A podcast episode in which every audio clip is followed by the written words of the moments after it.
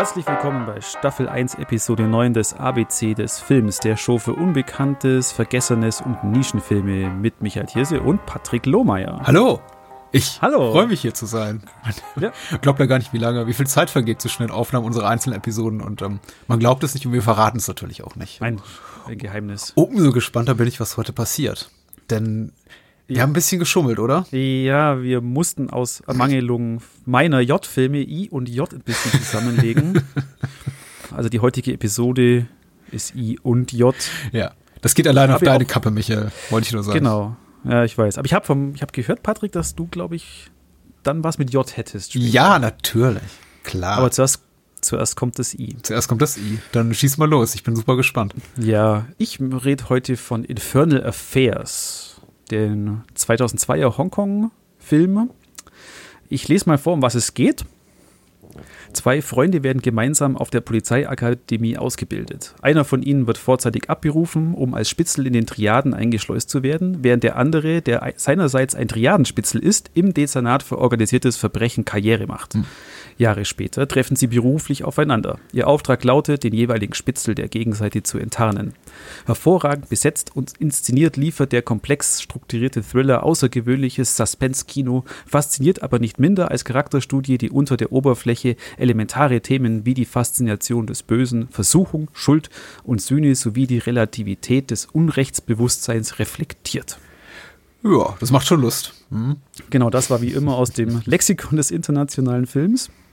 Vielleicht äh, hat jetzt ein ergebener Zuhörer jetzt den Geistesblitz und denkt sich, hey, Moment, das ist doch, das, ist doch die gleiche Story wie aus The Departed. Da hat er vollkommen recht, nämlich Departed ist sogar ein Remake von Infernal Affairs. Man glaubt es kaum.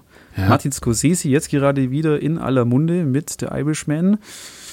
Und er hat sich einfach da auch einen sauguten Film rausgesucht. Also damals, als Infernal Affairs rausgekommen ist, das war, hat Wellen geschlagen, ja auch bis hierher. Weil jeder hat gesagt, das ist der Hongkong-Film, das ist sowas von super. Er hat ja auch verschiedene, mehrere Hongkong-Preise gewonnen. Er Ist in der IMDb immer noch als einer der besten Filme aller Zeiten auf Platz 246. Oh, okay. Ja, habe ich gerade noch hier geguckt. Aus welchem Jahr ist denn Infernal Affairs? 2002. Hm, okay.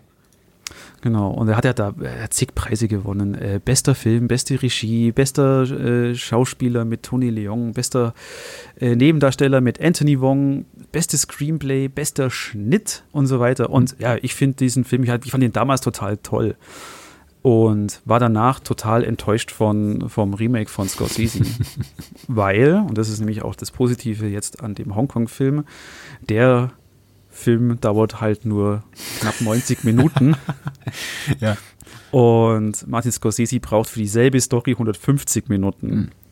Und äh, das Schöne hier am, an Infernal Affairs ist, der Film ist so auf den Punkt, da ist kein Gramm Fett dran. Da ist, jede Szene hat, hat Sinn, da gibt es keinen aufgeblasenen Mark Wahlberg-Charakter, der keine, keine Rolle spielt. Oder äh, diese One-Man-Show von Jack Nicholson die bei The Departed war, das findet mich hier alles nicht. Hier ist alles wirklich auf den, wirklich auf den Punkt. Die Regie ist auf dem Punkt, der Spannungsbogen ist auf dem Punkt, die Schauspieler sind auf dem Punkt, auch ihre Charak Charaktere, da gibt es keine großen Nebenstories oder, oder Charakterentwicklung. Der Film etabliert dieses Szenario, was ich eigentlich gerade vorgelesen habe, innerhalb von den ersten acht Minuten und mit simpler Rückblende. Und wer dann eigentlich mehr wissen will über die Charaktere, da hat ja dann Regisseur äh, Andrew Lau und Alan Mack haben ja dann die, noch zwei, äh, zwei weitere Teile gedreht. Eben Infernal Affairs 2 ist ja dann wirklich die, die Jugendzeit dieser beiden. Und der dritte Teil, äh, ich glaube, der spielt kurz dann nach den Vorkommnissen des ersten. Ich meine auch, ja, ja, tatsächlich.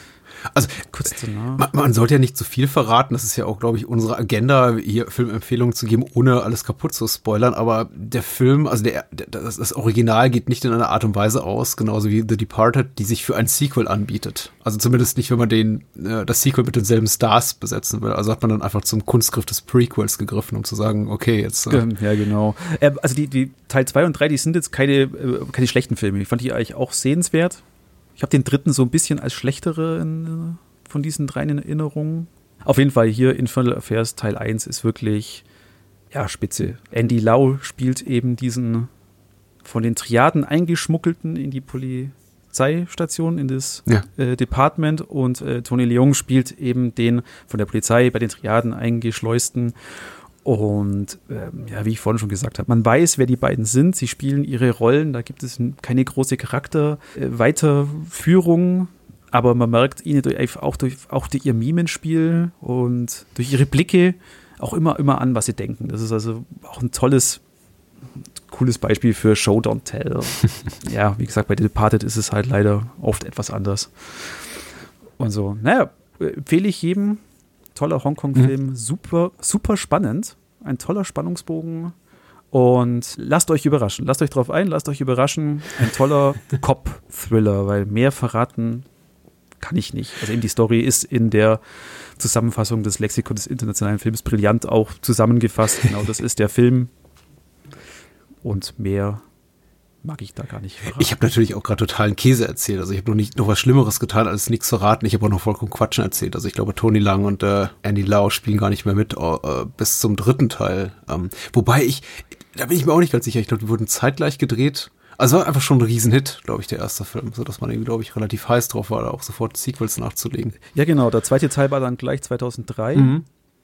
Und ich glaube, der dritte auch, ehrlich gesagt. Stimmt, ja, die sind beide 2003. Ja, ja. ja.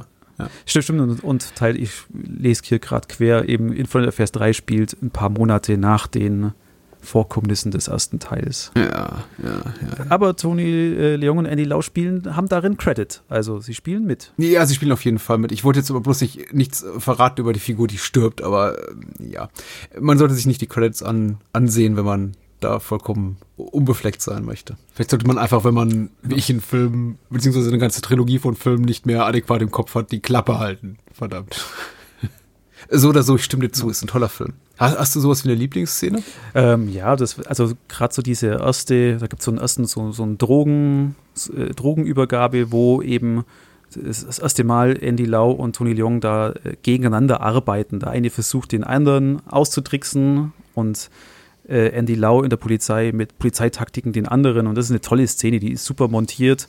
Äh, Spannung ist hoch und hat äh, auch die eine oder andere Überraschung auch schon da im Petto. Sau gut, macht Spaß. Und eben hochkarätig besetzt. Ja, cooler Film, cooler Film. Ja, so, wir gehen jetzt über zum J. Mhm. Ja, ich bin ein bisschen, wie gesagt, ich bin tatsächlich ein bisschen authentisch traurig drum, weil ich habe eine ne Menge I-Filme, die ich auch gerne untergebracht hätte, aber ich dachte, naja, wir können jetzt nicht diese Episode so ins Land ziehen lassen, ohne einen J-Film zu erwähnen, nur um dann zugeballert zu werden mit E-Mails, vermutlich von Hörerinnen und Hörern, die sagen, wie könnt, wie könnt ihr nur diesen Buchstaben komplett vergessen, weil ich hätte mir auch schon so notiert vor I, äh, in Seminoid von Norman J. Warren zum Beispiel und äh, äh, die Insel von Kim Ki-duk, weil es eben beides E-Filme sind, die ich kürzlich wiedergesehen hatte und kürzlich auch wieder festgestellt habe, wie sehr ich beide Filme liebe. Aber es muss eben J-Film her, da gibt es auch so einige. Aber ich habe mich für äh, jede Menge Kohle entschieden. Den zweiten Teil aus Adolf Winkelmanns ähm, Ruhrpott-Trilogie nach Die Abfahrer, der Ende der 70er rauskam, ich glaube 78 oder 79 und vor Nordkurve, der einige Jahre später rauskam und qualitativ nicht so mithalten kann mit den ersten beiden Teilen. Aber jede Menge. Kohle mhm. und eben der Vorläufer, äh, Die Abfahrer, die sind schon, das sind für mich moderne Klassiker des Milieufilms. Beide äh, in der Hauptrolle, also in äh, jede Menge Kohle noch viel mehr als in die Abfahrer mit äh, Detlef Quandt, Delle Quandt besetzt, einem echten Ruhrpott-Original, der auch sonst außer jetzt so die Zusammenarbeit mit Adolf Winkelmann nichts gemacht hat in seiner Karriere, also tatsächlich nur hier auftaucht und vielleicht mal irgendwie als Statist in einem dritten Film, dann ich glaube nach nach Mallorca oder Ibiza gezogen ist und in relativ jungem Alter gestorben ist unter ungeklärten Umständen. Also ja. tragische Figur, aber hier ganz wunderbar besetzt die Hauptrolle. Und ähm, ich lese mal kurz hier den Eintrag im Lexikon des internationalen Films vor. Bin ganz glücklich, dass ich das kann, weil die letzten Male hatte ich ja nicht so viel Glück. Aber äh, jede Menge Kohle wird erstmal hier empfohlen ab 14 Jahren, was ich nett finde. Also, weil die FSK-Freigabe ist ab 6 und ja, pädagogisches Urteil ab 14, ich würde dem zustimmen. Ich glaube nicht, dass jemand so die, den lakonischen Humor und Schmerz des Films wirklich erfassen kann mit sechs Jahren. Aber na gut. Mhm. Äh, das Lexikon sagt, ein junger Bergmann, der vor Ort schlapp gemacht hat, steigt gemeinsam mit einem Mädchen aus dem Alltagstrott aus. Vorher jedoch besorgt er sich Geld, um mit seiner Bank und eine Säge, um in seiner alten Wohnung abzurechnen technisch aufwendige, ironische Darstellung der Ruhrgebietsgesellschaft äh, von Winkelmann, die Abfahrer mit überlegter Komik inszeniert. Ja, durchaus positiv. Okay. Äh, klingt kurz und knackig. Ja, ist auch relativ kurz und knackig. Also kein Film, den man aufgrund der, der treibenden Handlungen anguckt. Also wirklich ein gutes Gegenstück, auch jetzt hier nochmal zu Infernal Affairs. Deswegen passen die Filme auch, glaube ich, gut zusammen, weil es ein schönes Kontrastprogramm bietet. Ich glaube, Infernal Affairs ist eben auch sehr plotgetrieben. Also die, das hat einfach so eine wirklich straffe Dramaturgie. Du hast ja vorhin auch sehr schon gesagt, da ist kein Gramm Fett am Drehbuch, das ist einfach treiben, treiben, treiben. Mhm. Und äh, jede Menge Kohle ist so das ziemliche Gegenstück dazu. Das ist eben sehr behäbig, lakonisch in seiner Erzählweise, ist auch sehr, sehr episodisch. Nicht so episodisch wie der Vorgängerfilm. Äh, die, die, die äh, Abfahrer äh, erzählt schon eine durch, durchaus nachvollziehbare Geschichte und zeigt eine charakterliche Entwicklung eben dieser, dieser Hauptfigur, Katlewski. Er wird hauptsächlich mit seinem Nachnamen angesprochen und seiner neuen Partnerin, Freundin Uli, auch eben gespielt von, von Uli Heuke. Überhaupt tragen in Winkelmann-Film oft die, die Figuren, die Namen der, der Schauspieler, die sie spielen. Und ja, Katlewski ist eben an, an, an dem quasi erkrankt oder von dem niedergeschmettert, was man heute so, so landläufig als Burnout bezeichnen würde. Er ist einfach, er ist einfach durch. Er hat eine scheiß mhm. Ehe, einen scheiß Job, alles ist scheiße. Er wandert einfach zehn Tage ziellos durch die Gegend und schlägt dann in dieser, ja, in dieser WG auf, in dieser äh, Wohnung, in der diese junge Frau zur Untermiete wohnt und äh, nistet sich eben dort ein und fängt dann an, mit ihrer Unterstützung so sein Leben wieder auf die Kette zu kriegen. Und das Ganze so in, innerhalb, also im Kontext dieses Zeitkolorits, also dieses, dieser, dieser, dieser wunderbaren Atmosphäre, die eben so der, der Ruhrpott anno frühe 80er an sich hatte, auch wirklich schön mit dem tollen Soundtrack, sehr schön vertont, auch diese sehr authentisch wirkenden Figuren, bei denen man oft einfach auch vergisst, dass da eben Schauspieler sind, die vor der Kamera stehen und nach dem Skript arbeiten. Das ist einfach eine wunderbare äh, Sache. Die Abfahrer Winkelmanns Vorgängerfilm mit einem ähnlichen Thema war glaube ich, noch mehr improvisiert als dieser Film es ist. Und wie gesagt, auch noch mehr episodenhaft. Hier haben wir eher eine konventionelle Spielfilmhandlung, aber tut nicht weh. Mhm. Äh, das schadet also, dem Film auch nicht. Also er, er, bewahrt sich trotzdem seine Authentizität. Also von Winkelmann, der sagt mir echt, echt gar nicht. Kann ich mir das so vorstellen wie äh, Seidel? Wie Seidel? Ja, Seidel ist ja dann doch noch mal jemand, ich glaube, der dessen Schwerpunkt schon so auf der Satire liegt, auf dem auch auf dem politischen Kommentar, auf dem gesellschaftspolitischen Kommentar. Und ich glaube, Winkelmann geht es gar nicht so sehr darum. Ich glaube, Winkelmann geht es eher darum, einfach einen, einen Zeitgast zu erfassen und diesen quasi zu zu konservieren in filmischer Form, ohne ihn jetzt groß zu kommentieren. Er enthält sich auch, glaube ich, also das ist zumindest meine Wahrnehmung eines Urteils über seine Figuren, während Seidel ja schon immer sehr stark kommentiert und äh, eine durchaus eindeutige politische Agenda verfolgt in den meisten seiner Filme. Aber hier, nee, das ist, glaube ich, schon so eher Nee, ist was anderes. Ist ein Milieufilm, ist ein Gammler-Film. Ich, ich mag das Wort eigentlich. Also es lief mal eine, eine Retrospektive im ähm, Arsenal-Kino hier. Das ist im, im, im Zeughaus das Kino in Berlin. Wunderschönes Kino, wunderschönes Retrospektiven-Kino.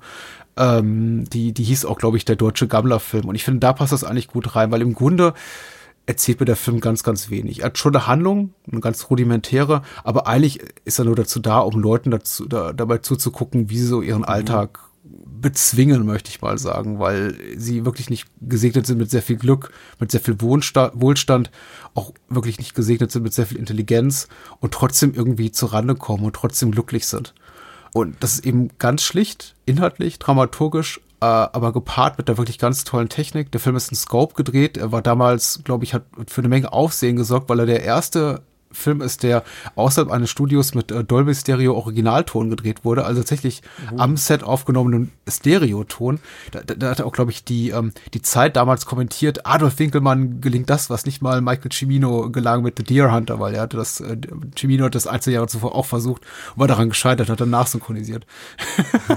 Oder Szene im Studio nachdrehen coole, lassen. Coole Anekdote. Ja, finde ich super. Ja, Respekt. Äh, das, äh, das war schon eine tolle Sache. Ähm, und ja, für mich reizt sich eben jede Menge Kohle ein in die großen Klassiker dieses Gammler-Films oder Milieufilms, wie jetzt Aufforderung zum Tanz oder Theo gegen den Rest der Welt, also überhaupt Peter Bringmann-Filme oder, oder Rocker von Klaus Lemke oder, oder Roger Fritz-Filme, Ulrich Schamoni-Filme. Also wer auf so auf diese Art von Kino steht, jede Menge Kohle, mhm. das ist eine echte Empfehlung. Puh, ja, aber ich glaube, da sowas bin ich, glaube ich, raus.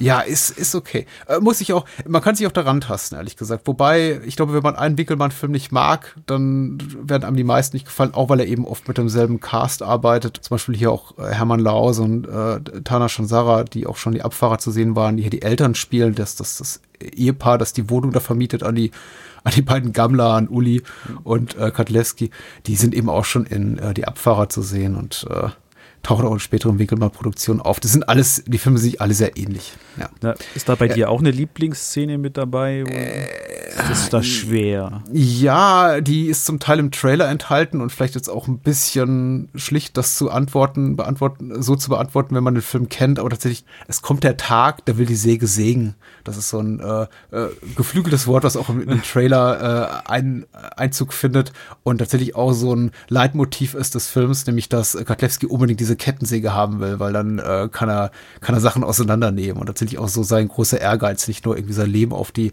auf die Reihe zu bekommen und sich von seiner äh, aus seiner gescheiterten Ehe oder aus seinem gescheiterten Beruf zu lösen, sondern eben diese Kettensäge zu besitzen.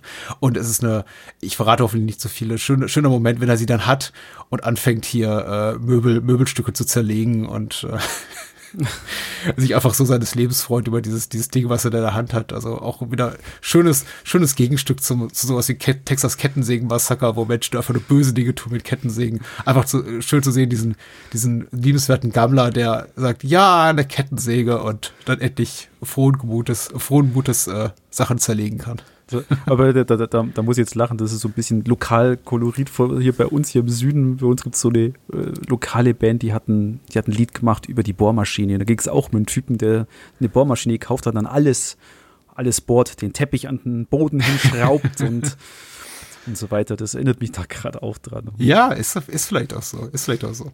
Vielleicht muss man im Ruhrpott sein oder irgendwo der, in der bayerischen Provinz. Hey. Ich weiß, da bist du nicht. Okay, ja. ja. I und J abgehakt. Dann ja. geht's dann nächste Woche weiter mit dem K. Nur dem K. Richtig. Ich freue mich. Ich mich auch. Bis dann. Ciao.